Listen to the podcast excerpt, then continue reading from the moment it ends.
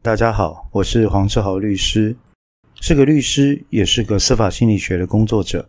这些年来的家事法庭经验，让我了解到，没有一个人在生下孩子的那一刻，就已经打定决心要做一个坏父母。身为父母，我们在亲职路上总是跌跌撞撞，一刻不得安宁。我是不是做太多？我是不是做太少？几乎毫无例外，是每一位父母亲职经常被提醒的问题。那么这一次，在三月十九号，希望从几个有趣的影剧故事来切入。来谈三个非常重要的亲子议题。学会放手是亲职父母一生的功课。我们来看看《海底总动员》是如何讨论放手这件事情。第二，教养孩子的过程其实也是教养自己。一部蛮老的片子，《克拉玛对克拉玛》，来看一下亲职的定义以及该如何扮演好亲子角色。第三。当我们真正接受孩子是独立人的时候，教养从此开始。未成年人也算是独立的人吗？我想带各位从一部有趣的电影《他不笨，他是我爸爸》来谈谈成年人如何尊重未成年的孩子们。希望三月十九号可以跟各位分享这些有趣的内容。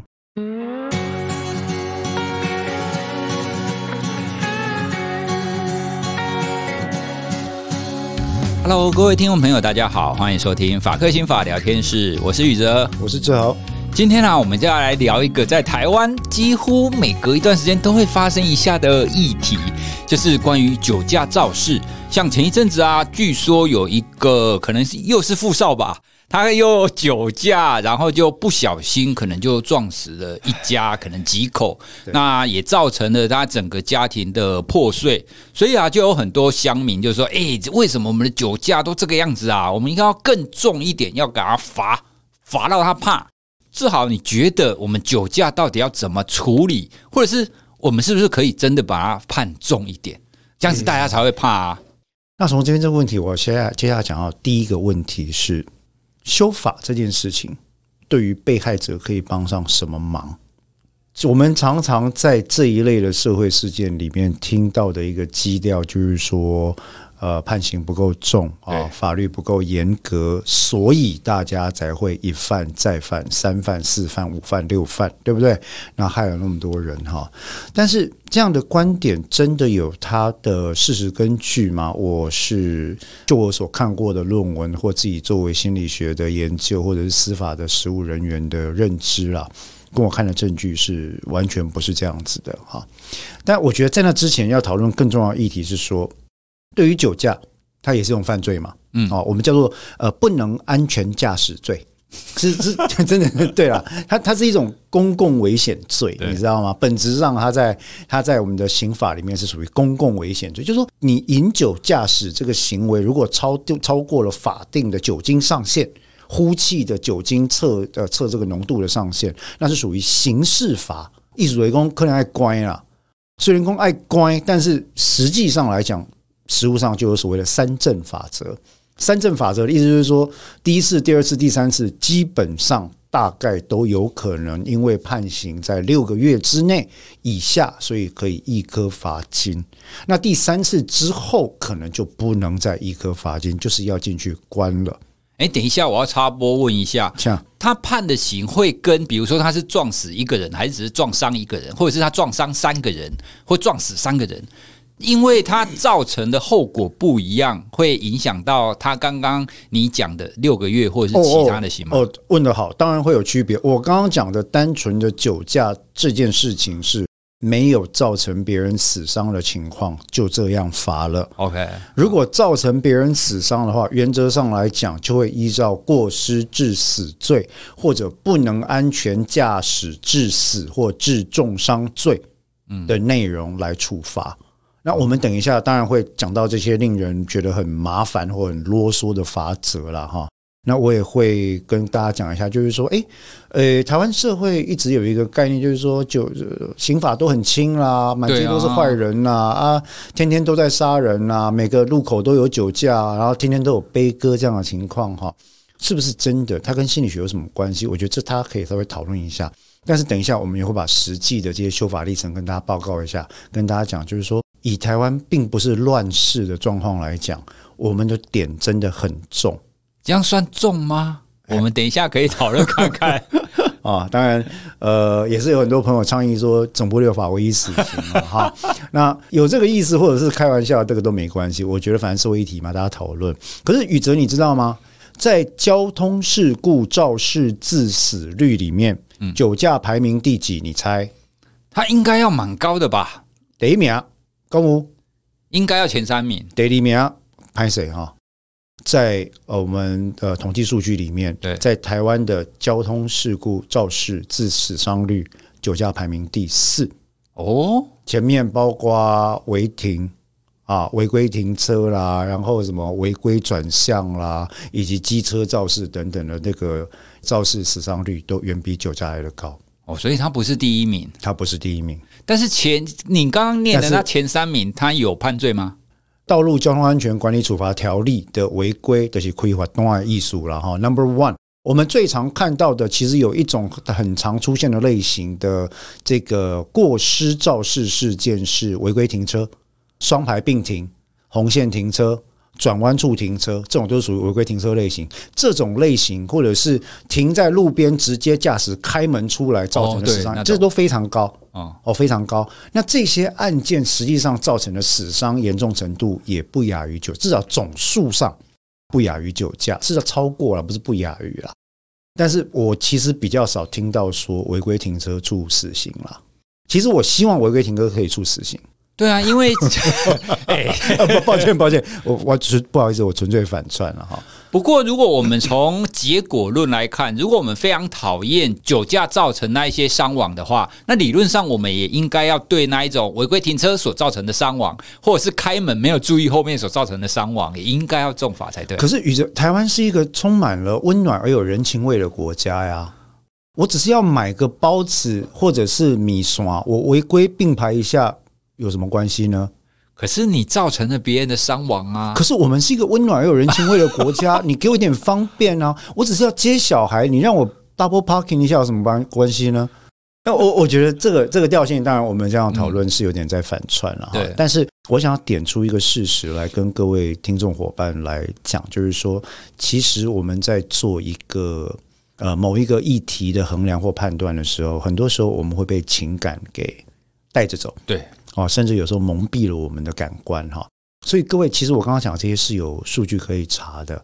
酒驾在台湾目前的肇事死伤率的成因排行榜里面，它是第四名。嗯，好。那坦白说呢，我对于台湾的刑罚这件事情一直抱持一个态度，就是说，台湾其实是一个宝岛。那我觉得人民普遍大家也都很 nice 哈。那 nice 到有些时候就是说重人情而轻法规。重人情而轻法规的最后，就会造成凭着感觉跟情绪来判断一件事情该怎么处理。我们在认为酒驾这件事情应该要重罚，应该要重罚，因为原本罚的不够重，所以会不能遏制酒驾的情况里面，就让我们会失去了探讨真正成因的机会。那个机会是什么？就是酒驾是怎么形成的？嗯，没有人在意了。大家在意的是什么？是酒驾的人要怎么去处理他，怎么去惩罚他？但是问题是，惩罚有没有可能达成两个重要的结果？第一个，单纯的处罚酒驾的人，能不能对于被害人的悲痛、未来的生命规划、他的财务损失，跟他心灵的所受到的伤害，这四个面向有所填补？嗯，这第一个啊，一时之间对于被害人家族的情绪一定会出现某一些的抚慰作用，但那是暂时的，那是暂时的。那之后我们该怎么协助被害人跟家族走这个路？这第一个问题，单纯的判刑可以做得到吗？第二个问题是，这样的判刑真的能够发挥我们在刑事法理论里面讲到的预防作用吗？什么叫预防呢？预防的功能就是说，哦。那个人他酒驾了，我们看到他被罚了以后，我们大家都不要酒驾，哦哦哦等等。嗯，那所以像这样的情况，其实这是我们两个要讨论的问题。为什么？因为我们希望明天的社会更好嘛。对，我们希望走在路上的每一个人都不要再受到酒驾的危害嘛，对不对？那我们就需要考虑到手段的有效性问题。很不幸的，几乎在各国呃所做的研究都指出哦，当你把刑罚提高到一个程度之后啊，其实对于任何的偏差行为都会失去了它的矫正功能，酒驾也不例外。是哦，可是想象起来判重一点，不是大家会怕吗？想象是这样啊，但是我现在问你，呃，刑法第二百七七十一条是什么？你知道吗？我当然不知道，对吗？好，如果你不知道刑法二百七十一条是杀人罪，处死刑、无期徒刑或十年以上有期徒刑，以及刑法五十七条在量刑的时候，依照行为人当时行为的情状跟以下各款事项进行判断，一共有十款的话，你怎么会知道要怕？对耶，我们一般人了不起知道说，哎，我们是不能杀人、不能伤人、不能酒驾。但是他实际上他的量刑的程度，对，你怎么可能？如果你不知道，你要怎么怕？所谓的“初生之犊不畏虎”嘛，对吧？哈，小朋友哦，那为什么会有校呃校园霸凌或伤人？我只是取笑他，我不是故意的啊。他不知道刑法里面有公然侮辱罪啊。嗯，他不知道刑法里面有强制罪啊，所以他会觉得说我没有犯罪，因为这是一个群体的行为，但实际上那些行为可能是犯罪的。所以，我们讲到第一个重点，不知道这件事，我我不敢用无知这个词，因为无知很容易被误人骂人啊。就是说，对于事实存在的不知道这件事情，是造成我们偏见的第一个来源。我想问一个问题，就是说，在大家呐喊着酒驾的刑罚太轻才会造成这种结果的时候，有多少人知道现在的酒驾罚多重？现在酒驾不就你刚刚讲的，就是六个月吗？完全不是哈，那讲的是单纯的酒驾，酒测只要高于法定值以上，没有造成死伤情况的处罚。只要你造成人死伤，这个规范是规范在刑法第一百八十五条之三的第二项跟第三项，也就是所谓的不能安全驾驶致人死伤罪。这个除了原本的刑罚之外呢，第一次犯罪如果致人于死的话，是三年以上十年以下法定重罪了。我们世界上各国其实很多国家都把在三年这个门槛当做是一个重罪门槛。好，那第一次。三年以上，十年以下，再犯呢，五年到无期徒刑。哇，已经到无期徒刑了。对，那所以为什么说这个很重？是因为你把这个法律哈拿去同一部法典里面的其他法律，因为过失而造成人家死亡的同样的结果来相比，因为我们在做比较的时候要有同样的基础嘛，对不对哈？为什么说酒驾致人于死伤的这种犯罪类型？很像是过失致人于死伤呢，因为绝少人在喝酒以及开车这两个行为 combine 进行的时候，一开始就有这种概念，就是说啊呵啊，我今日饮酒，该我塞车，都、就是为着要好路边的人好看，下面人死亡不要紧啊，弄了送的喝啊，像这种，这叫做不确定致死故意或者不确定杀人故意。但是实务上，我想。不管我们多痛恨这些人了哈，很少人一开始喝酒就会想到说，哇，今晚来点什么？今晚我要来点酒驾致人于死哦。他原意不会想要去把人撞伤，他没有想要去杀他不认识的人，除非像是像我们之前提到在日本秋叶原那个故意开车撞死人，撞了七个人，那就不一样，他是用车子作为他随机杀人的工具，嗯，对不对？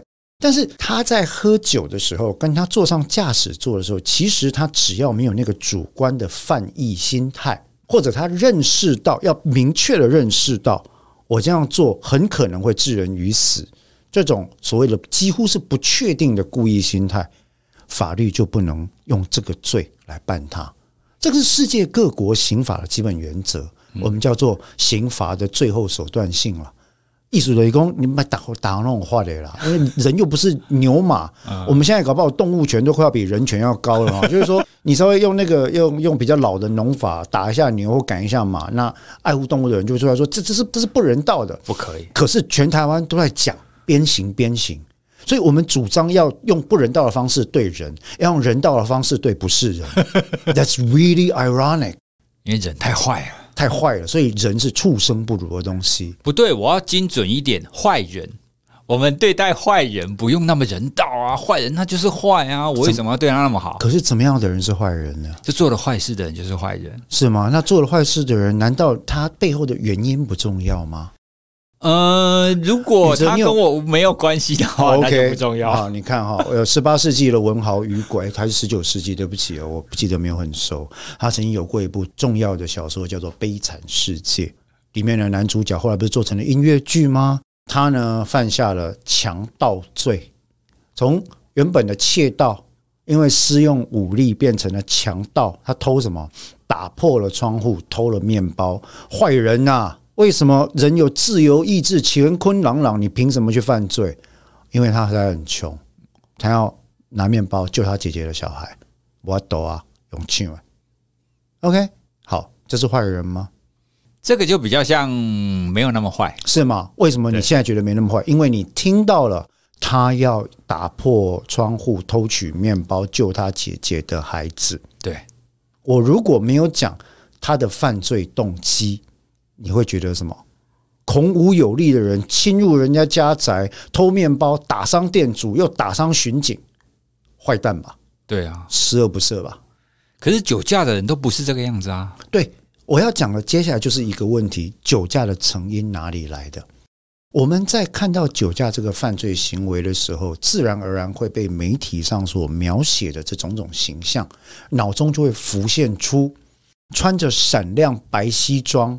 戴着金边眼镜，跨的是 BMW 或 Benz 这种高级房车，喝的是高贵的洋酒之后呢，出来一副醉醺醺的样子，然后心里要跨上车之前，就会大喊一声：“我才不管谁死活，哈哈哈，我要回家了。”的坏蛋，对不对？而且他通常都要是富二代之类的之类的，其实有很多不是哈。那像这样的人，这样的形象，他其实是被塑造出来的。很多时候，我们在临床上哈遇到的这个酒驾呢，其实多半次数在一两次之内的酒驾犯罪者，基本上来讲，他日后再犯的风险是未必有那么高的啊。这是为什么我们有三证条款？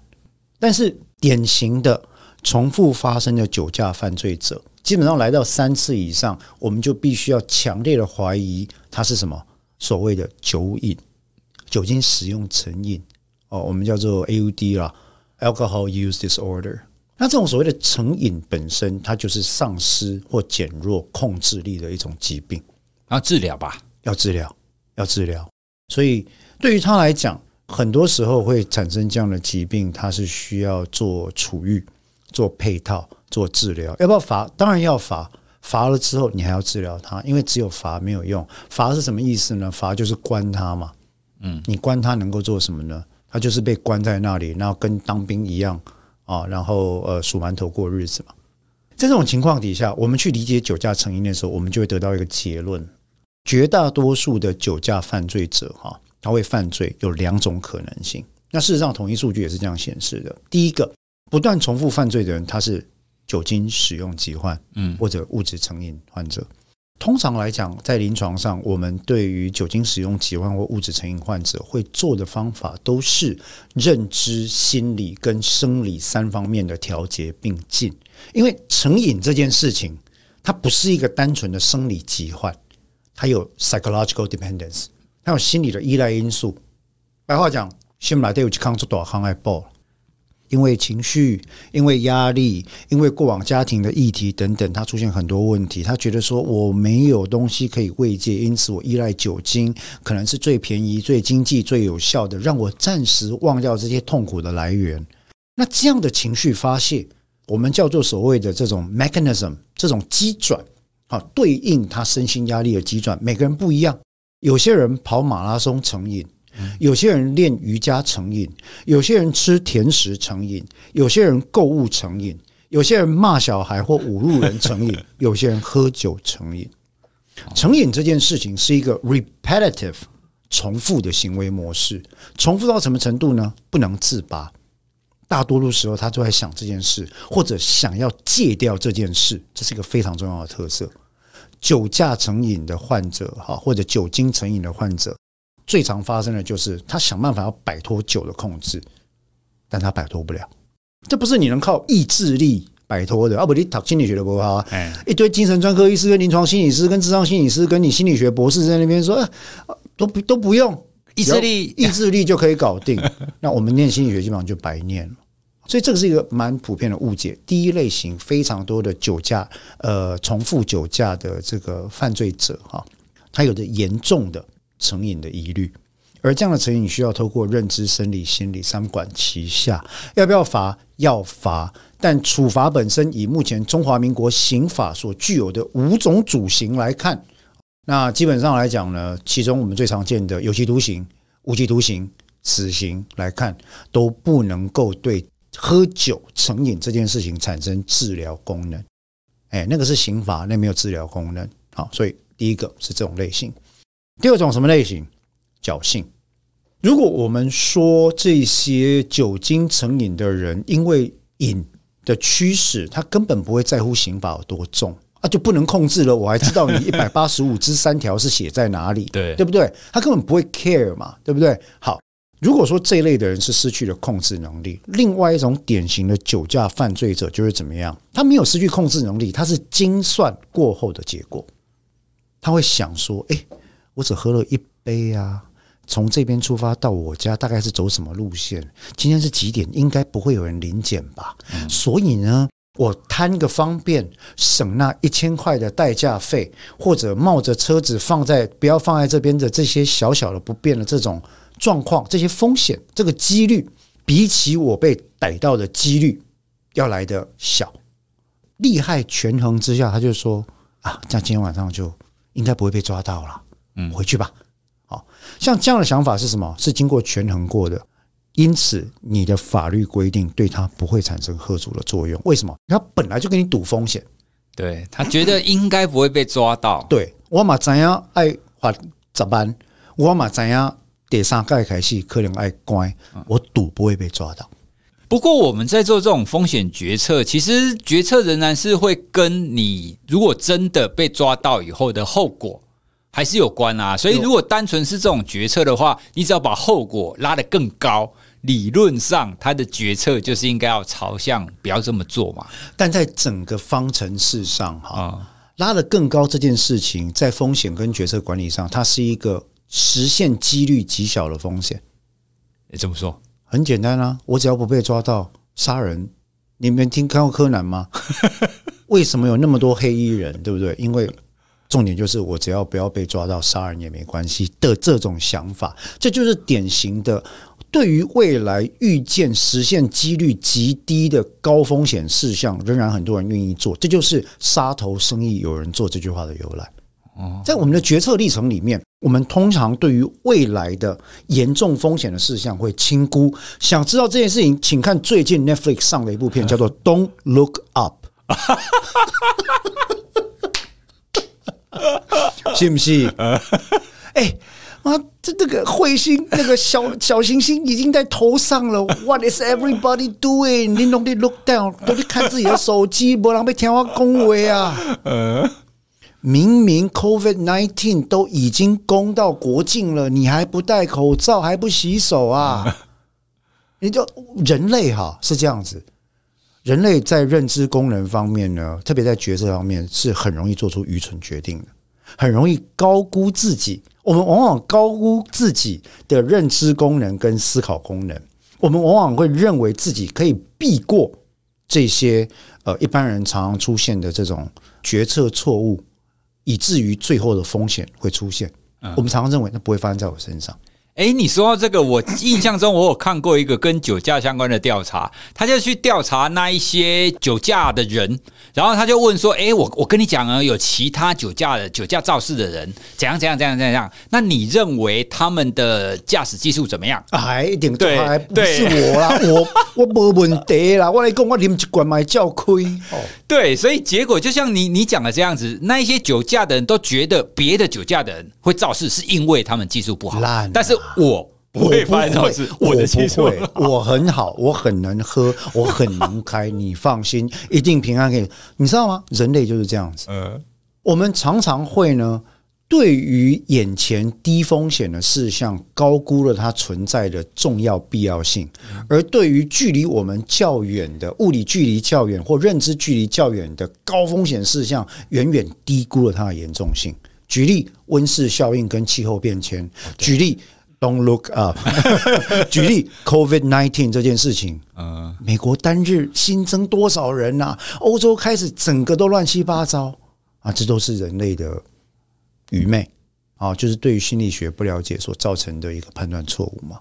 所以这样的概念，其实，在我们讨论酒驾这种犯罪类型，它是很重要，因为我们人类往往会高估了自己规避风险的能力。嗯，对。实际上来讲呢，我相信，虽然网友、乡民都会 argue 说，那个就是杀人啊，那个什么过失，当你喝了酒跨上车的时候，那就等同杀人。不好意思。这个真的是没有受过法律训练的人才会这样讲。我们在刑法是有固定的论理原则。如果说什么都等同是杀人的话，其实我们的法律也不需要做那么精细的区分了。真的很快要唯一死刑了。所以，所以就这一点，我必须要小小逆个风，就是说，真的不是你觉得他想要杀人，他就是有杀人的犯意了。真的不是这样判的，法律不是这样运作的。所以，我们刚刚讲了两种典型的酒驾行为动机类型。嗯，一种是成瘾，他不能控制了，你罚再高，他还是马西林啊，我被安装。我曾经办过一个案子，我的当事人六进六出，酒驾六次，啊这之中有几次没被没没出事的，有自己勒残的，有最后一次是被撞，自己喝酒自己被卡车撞啊，他是开奥多拜，然后。检察官力挺嘛，当然就是他的论调就是跟乡民是一样的嘛。庭上叫重罚，叫重罚，叫重重处罚啊，以儆效尤。对啊，六次哎，哎，我老阿公，我说没关系啊，罚都罚啊，你看有死刑就求出死刑，我也不在意，对不对？但是我跟各位讲，今天你们检审检辩三方，如果在没有让他接受治疗的情况底下，让他走出这个法庭或者离开了矫正处所。回到路上不能够戒除他的瘾的时候，再死一个人就要算在我们三个人头上。哦，哎，等一下，那照你这样子讲，我们不是应该要把那些累犯酒驾的人送去强制治疗吗？理论上是这样啊。那实际上呢？实际上来讲，戒治所当然这是一个情况了哈。但是目前在刑法的执行上，我们还有考虑到很多的因素，例如资源。例如戒治所能不能真的发挥治疗功能呢？还是只是单纯的隔离而已？例如他复归啊，戒治完之后，因为我们现在酗酒是要强制治疗，没错啊，要强制戒治了哈。但是问题是，我们都知道新生理成瘾是一个漫长的对抗过程嘛，对不对？所以在这个过程里面呢，基本上来讲就会变成说，诶，当你在送他进去治疗之后。再出来了，有人 follow up 这件事吗？应该要啊，对啊，应该要啊，对不对？但是没有，实际上资源就是不够。哦，我觉得这个问题是最严重啊。第一线的工作者，社工师、呃，个案管理师、护理师、精神专科医师，然后心理师，他们其实没有办法不断的去 follow up 这件事情。也就是说，什么？又回到我们先前讲的。社会安全网本来就应该囊括这一块，可是为什么没有人讲这一块？没有票啊！酒驾的人、精神障碍的人、需要帮助的老弱贫残穷、受虐的孩子、受虐的妇女、受虐的男性，这些都应该被包括在社会安全网里面，做一个统瓜的分类处理。政策需要一贯，对于犯罪的人，我们予以处罚之后进行分类，有点像急诊的检伤。分类之后，他需要什么样的处遇计划，我们就给他什么样的处遇计划。然后在处遇计划过程里面，透过各管师、社区护理、社区医疗、社区心理几方面的协力去 follow up，确保这个人接下来的一年、两年都不会所谓的 fall off the wagon。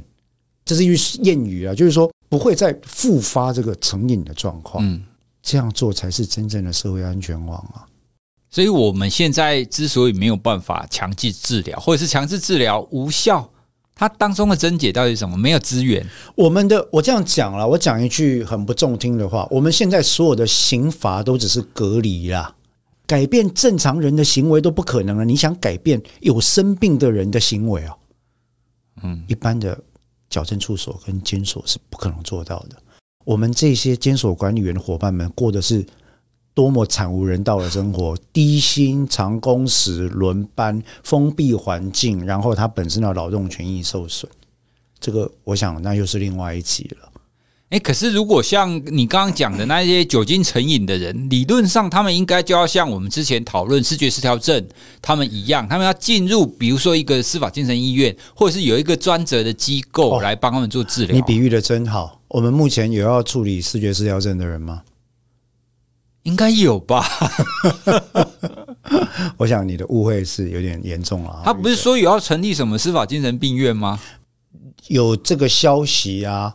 那有人真的同意吗？地方定了吗？好，本来讲讲得很好听嘛，哈，东西南北中设立五所，对不对？全国各地方都有司法精神病院，哈。但现在还有很大的问题是说，司法精神病院的定位到底是什么？是矫正还是治疗？哪一个比较重？如果两个都有的时候，应该怎么样去做均衡？然后治疗者跟矫正者的权利结构该怎么调整？他的介护啊，他的他的那个安全呐，哈，保安措施要做到什么程度？成本谁来出？谁来负担？他另外一个最严重的问题，它是邻避设施，哎，大家都不希望这个医院在我们旁边。哎呀。严格来讲，台积电嘛是邻避设施，但是大家很希望台积电来我的县市 哦。台积电只要一来，房价就涨啊。对啊，但事实上它是高污染啊、高需电、高需水的邻避设施嘛。欸、对耶。对，但是司法精神病院，你说，哎、欸，那来可以底下黑的板桥哈，还是讲台北市大安区好不好？不可能，不可能啊！有多远滚多远，最好跟核废料一样，对不对？那我这样讲，当然是说反映了现实了，就是说，其实我们。一直以来，哈，这些恶果是我们不断的忽视法律、法治跟矫正这些概念所造成的，所堆叠而成的。那所以我常常讲一件事嘛，从教育体系、从军事体系、从狱政体系、从司法体系来看，台湾其实有很多的状况，感觉上还是没有完全的解严。嗯。也就是那个概念，是我们对于人性尊严这件事情的尊重，哈，非常有限了，嗯，非常有限了。我们愿意把人当做一个独立的人来对待、来尊重、来让他有充足的空间可以成长，并且负起相应的责任，这个概念通常是很有限。我们前端都没有要尊重他，但后端要他负起责任这件事情，很常看见嘛。那所以回到酒驾的议题，我们在讲这件事情的时候，我认为刚刚那两种类型，不管是成瘾型，或者是精算权衡型、侥幸心理啦、投机心理型，这两种人其实是今天造成酒驾的非常严重的成因嘛，嗯，对吧？但是呢，我们真正应该思考的是，如果今天不断的提高刑罚，能够发挥真正的遏制效果，我也认了。问题就是。刑罚对于刚刚讲的这两种人是没有用的。前者他根本不知道，也不能控制；后者他算过了，他仔细算过风险，我不会被抓到。玲珑卡不搞，哇克搞，这种情况底下，法律对他没有用，对不对？那所以，其实，在国外当然就有很多东西，有所谓的配套措施嘛，哈，例如说，呃，比较比较严格的一次吊销。那我个人的主张是这样，我认为只要有酒驾，不管是哪一种型的机动车辆，只要有酒驾的记录，终身吊销驾照，不得考照。哇，合理啊！为什么没有让人家改过机会？不用改。我想你，你不要看我是法律跟心理学者，我讲话这么严苛哈。为什么？我从宪法基本权的角度解释给你听。驾驶这件事情是一种特权，特权我们法律上讲的就是我们有 rights 跟 privileges 的分别。基本权人人都不可以抹灭。宪法保障的基本权，人人都要有。驾驶这件事情，它是特权。为什么？生理上，它要求特别的生理跟心理状态，精神健全，然后你的认知功能完全，对不对？好，然后在年龄，其实也应该是有一定的限制。所以，当你知道驾驶行为的风险，却没有相应的能力跟技术，或者把自己的状态保持在相应的能力或技术的水准的时候，你不配拥有这个特权。这就好像我在家里教育小孩的时候，我有一个基本原则是一样的：基本权，不管你犯了什么错，都绝对不能剥夺。吃饭、睡觉、适当的休息、基本的娱乐、运动。然后这些让你可以身心开朗的东西，你犯了天大的错，我也不可以剥夺你。但特权是可以剥夺的，例如说，不好意思，你犯了这个错呢，因为太严重，本周 Switch 的时间扣二十分钟，这是可以剥夺的，因为 Switch 是特权。对啊，可是你可以剥夺一段时间，但是你刚刚讲的是终身不可以再驾驶。为什么？我那当然，这跟教养小孩不一样嘛。小朋友犯了错，其实也就这样而已嘛。但是酒驾这件事情，它的后果太严重。我认为啦，如果要这样比的话，你觉得终身剥夺考照、持有驾照的权利，跟剥夺他的生命权，哪个比较严重？当然是生命权比较严重啊。所以我说的是终身剥夺特权，不是终身剥夺基本权。我的概念是这样子，因为我认为，当然那个前提是说，好，国内目前也在讨论要加装呃酒精锁，酒精锁，其实很难了。为什么要成本呢？对啊，对不对？另外的问题呢，进行大量的这个道安讲习，或者是酒驾相关的防治讲习，对不对？有多难？我没有，我听你讲起来，就就算你增加了，我觉得也没有用 感觉。对啊，啊，基本上因为这个东西，就是说我们在做这些讲习的时候，哈，都是用一种非常传统的观念跟态度在看待在看待这个事情，就觉得说做这些事我是处罚你啊。我常听到一个最糟糕的论调，例如说叫人家什么酒驾的犯罪者要去洗大体。哦，对，好像是我我忘了是谁。宇哲，宇哲，你知道吗？我们。中华民国的刑法是保障遗族感情跟呃已经逝者的尊严，所以我们是有侮辱尸体罪的。嗯，你凭什么让犯罪者来接触我们怀念这个人已经逝去的人的身体？哦，你你不用顾虑到遗族的感受啊？凭什么你把这些人的尸体当做处罚人的工具？哎，对耶，对不？要弄不离太郎修吗？哦，所以我说。很多时候，我们的观念会落在一个很奇怪的窠臼里面，就是说酒驾糟糕，酒驾该死，所以我想出各式各样的方法凌虐你。我最近听到最多就是鞭刑了。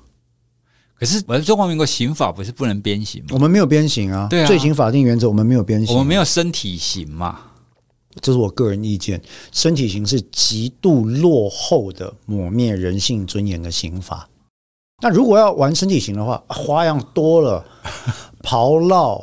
剧烈，然后凌迟、腰斩，然后各式各样，从这个十三世纪以降啊，古代中国都有，不用鞭刑，鞭刑太轻了。我的意思，我当然讲这个都是反串，但我意思是要凸显一件事情，就是说，你希望人日后往阳光的地方走。你希望人日后复归社会，可以好好的思考他要如何走上正道，恐怕你就需要用面对一个人的态度来对待他。你希望孩子长大成为一个独立的、有为有守的人，你从小就要用一个对待独立的、有为有守的人的态度对待这个孩子，对吧？你希望酒驾的人复归社会，改掉这件事情，你要给他处罚跟助力同时存在。你一味的把他关起来，把他隔离，或者是死刑，坦白讲，对于这整个制度或者是这个社会现象，真的是实证上没有帮助了，只是助长了这些不具备这类知识的人心里那股怨气啊，或者是煞气的一种，成为一种工具而已。我觉得它其实没有太大的帮助。我觉得在大部分人的心目当中，它会是一种偿命，就是。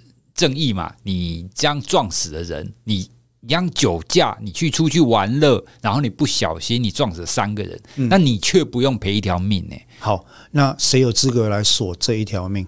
如果这样的话，地狱公使。如果依照这个法则了哈，假设某 A 撞死了甲、乙、丙三人，那我们依照等价复仇法则，假设有这条法则的话。甲、乙、丙三人最近亲的家属就有权利选择以同样的车辆同样的驾驶方式撞死某 A 及其家人二人，你是这个意思吗？我觉得可以不用家人，但是、啊、不对、啊，一命偿一命，你得供哎呀。但是是他做的啊，不是他家人做的啊。啊，所以现在又不用连坐了。可是我们确实有，我们确实有很多演艺人员主张要连坐了。真的假的？有有一些演艺人员说要连坐了啊。那当然，后来他们自己也出事了，这种也是有。对，但是我的意思是说，哈，刑罚是不能够这样判断的。这背后有一个最严重的理由，就是刑罚并不是个人得以实现复仇或者私怨的工具。任何接触过法学基本理论的人，大概从十八世纪之后，都会理解一件事情，就是刑罚是一种非常可怕的、需要节制的公权力。真正能够让个人去做一个平衡的工具，往往在民法里面，但是它的力量非常有限。所以，回到最后，我们论述其实就很简单：法律的法律的功能是非常非常弱的。很弱，很弱，很弱，所以大家不要寄望在法律可以改变社会。可以改变社会的是公民跟教育，不是法律；是知识跟阅读，不是法律。我希望我们的法克新法聊天室的辩证，而不是法律。法律是没有用，因为法律只能处理事后的事情。我当律师这么多年，从来没有接过一通电话。打来问我说：“哎、欸，你好，黄律师哈，不好意思，我现在喝酒哈，我想请问一下，喝酒之后呃，驾驶会有什么刑罚呀？我要这样决定一下，我等一下要不要开车？哎，从来没有，当然不会有啊。对啊，为什么没有呢？Nobody cares，为什么没有人在意？对吧？那所以我们在看这些事情的时候，我想要 make a point，就是说，像酒驾这样的事情，其实非常糟糕，但它有脉络。”我们如果展望未来，希望改变一些什么的话，我们必须看出来这个脉络。所以，我们今天讨论的第一个大问题，是不是一直往上加刑罚就可以遏制酒驾？我想给一个很直白的答案，答案是不会。嗯，所有的临床证据、法律的理论、刑法的原理原则都告诉我们不会，就是不会。你去问任何一个对这方面有认识的成瘾科、精神专科医师、相关的心理学家跟心理师，他都会跟你讲，临床证据就是不会。所以在这样的情况底下，我们讲的第一件事情，酒驾是不是处罚太轻？这件事恐怕是完全问错了方向。我们真正该问的是，有没有行政相关的措施可以遏制酒驾于无形？这跟刚刚讲的有什么不一样？有很大的不一样，因为这是预防，对，处罚是没有预防的功能。OK，所以我们应该要有预防的工作嘛？证据显示，绝大多数酒驾致人死伤的驾驶者都不是第一次酒驾就犯这个罪的。为什么呢？他以前逃过，所以他会觉得说，我有机会，或者我以前抓到，然后呢，我的驾照还在，所以我可以这样做，方便嘛。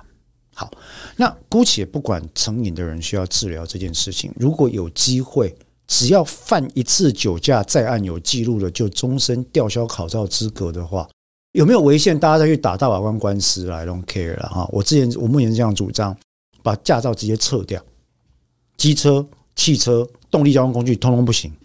那如果这个样子的话，基本上来讲。搭配了这个措施，这个人还硬要开车，在家喝酒又出事。你说这种人要论你不确定杀人故意，我就真的会同意哦。如果是这样的话，我都已经 take away your license，加装了酒精锁，你还是给你这么多的设限，你还硬要上车去，我觉得你大概就真的觉得死了，你死了人你也不在乎了。这种情况下，我会认为这个不确定杀人故意有可能存在。可是，在那之前。你不能随便就说你觉得是不确定故意就是不确定故意，法律不是这样规定的。好，所以这里面我想我们在对付对抗酒驾这件事情上需要理解他为什么喝酒，他为什么喝了酒要驾驶，这些背后的行为脉络、动机跟他的心态，理解了才能做有效的对应啊。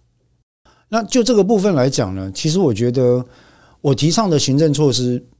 很合理啊，我我又没有说第一次酒驾就要鞭刑，我又没有说第一次酒驾就要死刑或进去关，对不对？我说的就是只要酒驾一次，终身不得持有驾照。对啊，我将就不能开车呢，很好啊，啊，你就坐交通工具啊，坐捷运啊，脚踏车啊，走路啊，对吧？啊，脚踏车你喝酒了上车被撞，啊，就你到底，对吧？你自己想办法啊。那所以在这样的情况底下，当然这个都是笑谈了。我认为这是我们就是一般在聊节目，我又没有那么严肃的态度来看这件事。但是我要讲一个重点，就是说酒驾这件事情哦，你真的一直加刑罚没有用。嗯，当然还有另外一个比较难的理论是法律的经济分析理论，就是刑罚有它的边际效应上限了。意思就白话就是说，你一直往上加哈，其他的罪不知道该怎么办。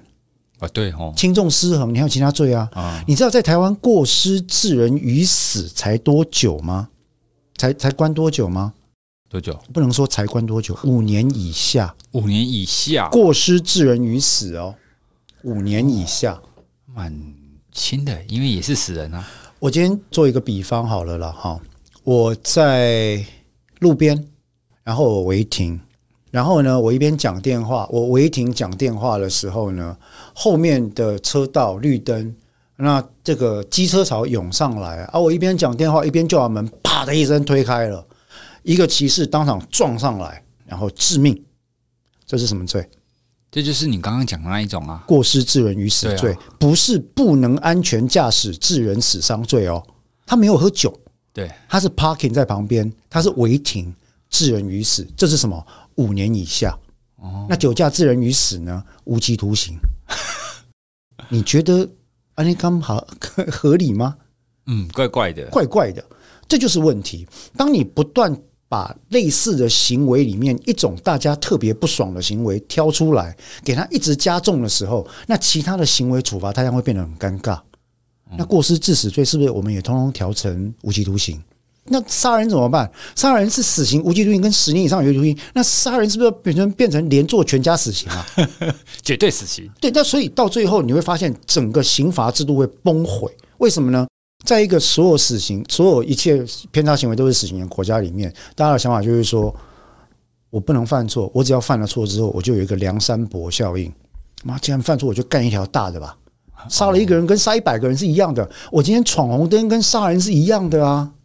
刑罚不再有意义了。好，那当然这些例子各位听都会觉得很极端，但我们讨论的是在司法里面有关刑罚的心理学心态。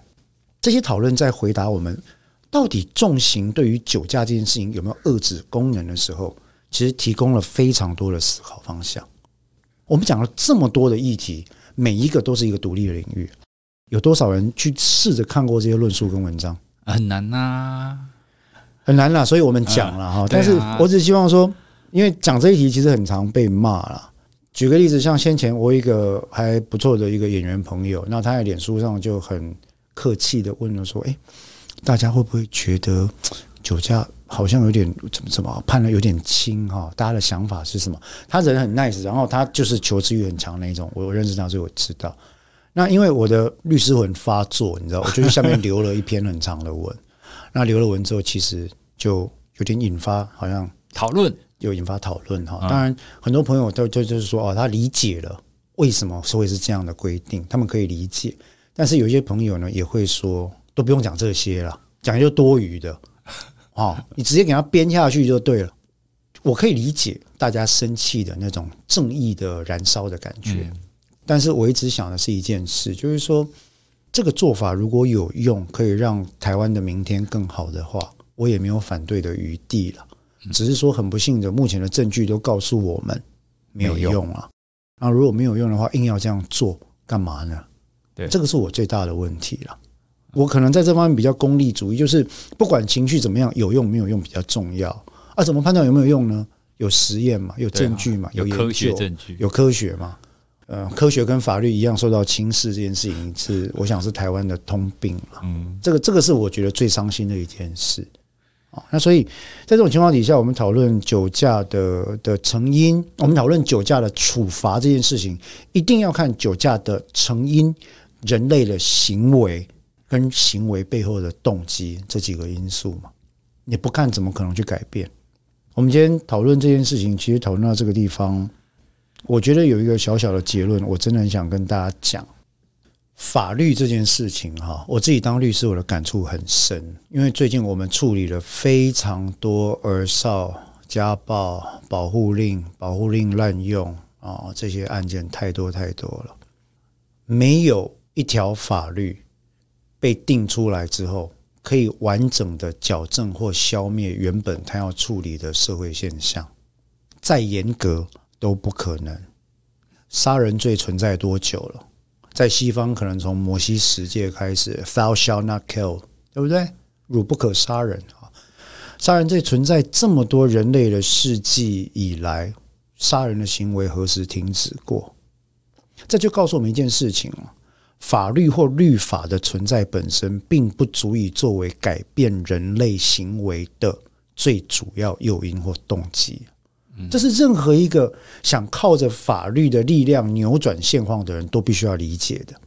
它可能有一些边际效用，它跟行政措施、跟教育的行为搭配的好，可能会出现正向的增强功能。但是它绝对不能够单纯靠法律就改变社会现象。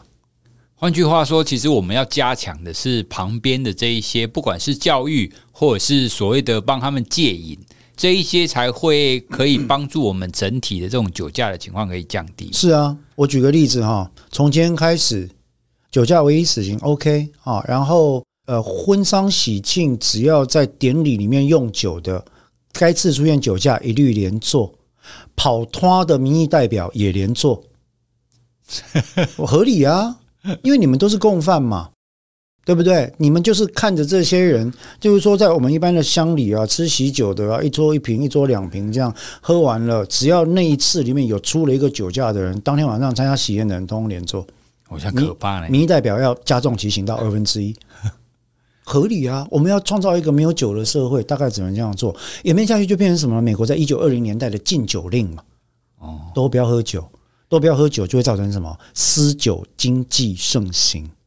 我们在讨论这些例子，其实不是在陈述立场，而在讲述一个现象：人类的行为不可能靠围堵的方式改变，你要靠疏导的方式改变，跟情绪一样。哎，所以酒驾这件事情，你要去探究它背后情绪的成因、行为的成因、行为的动机是什么。想让柏林就地的北松快，你看到公话吗？聊聊看嘛，然后认知行为治疗嘛。然后深度的心理分析治疗嘛，然后用替代性疗法嘛，然后开药嘛，然后拿走他的驾照嘛，多管齐下之后，你就会发现，我们再看看有没有效果啊？要不然都是在这边一堆口惠实不至的。社会安全网喊多久？司法精神病院喊多久了？宇哲，你又不是不知道，我们节目做这么久了，对不对？对啊，这这一些实际上的预防，或者是最后的这些处遇措施，相对是比较。比较难的啦，因为毕竟资源是有限的，资源有限嘛。但是资源都放在什么地方呢？大家只愿意放在可以被看见的地方，也就是什么人身上，强者身上。大家不愿意放在弱者身上嘛？对啦，因为不管是酒驾，或者是我们一直在谈的精神疾患，他的确都是弱势的人，所以相对的，好像受到照顾又少了一点。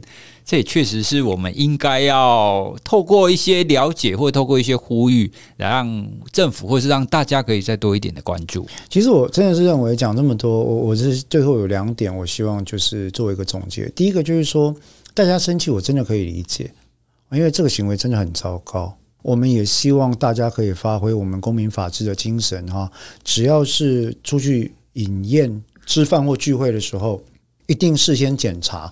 今天晚上我们要喝酒，如果有的话，所有人不准驾驶动力交通工具到场，一律给我坐计程车、搭捷运、公车啊，或者你要步行都可以到场，发挥这种有伴的功能去做相互的监督，这个是有效的。同才的机制是有效的。喝完了酒之后，桌长再桌再检查一次，只要是今天晚上有喝酒的，来就是上计程车，要不然就是叫代驾。这个是好的，你的钥匙我就暂时先帮你 hold 住，明天到公司还你，因为这是为了为救他，为了帮忙他不要出事嘛，哈，这样这样的东西是我们在社会里面可以 promote 的风气，对，这是可以做的，对不对？然后，当然对于酒驾的处罚，我们也是广为宣扬，但是真正对于酒驾的背后的成因，我们也开始来讨论。这些东西，多管齐下会比较有增强的效果，有一个综效，有一个所谓的 synergy 出来。啊，所以这是第一点。与其靠情绪来处理事情，我想呼吁大家，就是说，倒不如我们来思考一下，怎么建设性的解决问题。情绪在当下一定会有，但是，请你在觉察情绪之后，让它过去，让情绪流过去。你要问的问题是：那我们要怎么处理这件事？第二个，我想跟公权力部门讲一下哈，人民对于血的渴望是没有上限的。念过法律的这些官员，不要辜负了你们当年受教育的基础。你要了解，不是只有理解法律，你要了解人性。人民对于血跟刑罚的渴望是不会有上限的。作为一个负责任的公权力的管理者，你的义务不是跟随着没有根据的论调，不断的无限上纲的调整刑罚。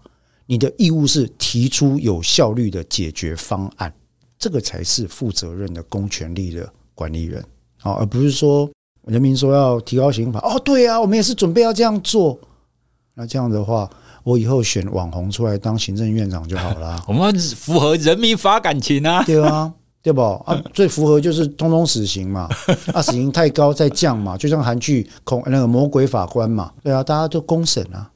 嗯，事实上有没有可能这样呢？我认为那个是完全颠覆一个正常民主法治的做法。所以就这两点，其实我觉得是语重心长了，因为。大家会生气，我可以理解啦。但是我们看了太多悲剧，也看了太多无奈的情况。每一个悲剧背后都有它的脉络。然后第三点，我真正认为要投注资源在被害人的人生的重建上。嗯，对，这个是非常重要的。我们现在好像非常缺乏这一块，我们就开个那个募款账户。第一个哈，我我认为。近几年的被害人的对待有严重的空洞化跟虚有其表化的情况哈，最常出现的就是被害人的代表，不管是律师或检察官，突出来发表一些跟法律规定或者是法律原理完全不符合的东西，这是一个很严重的问题。作为法律的代表者，你有义务告诉人家法律的规定内涵跟它的由来是什么，这是第一点。你并不是去火上加油，让被害人更痛苦、更焦虑、更愤怒。你要告诉他真相。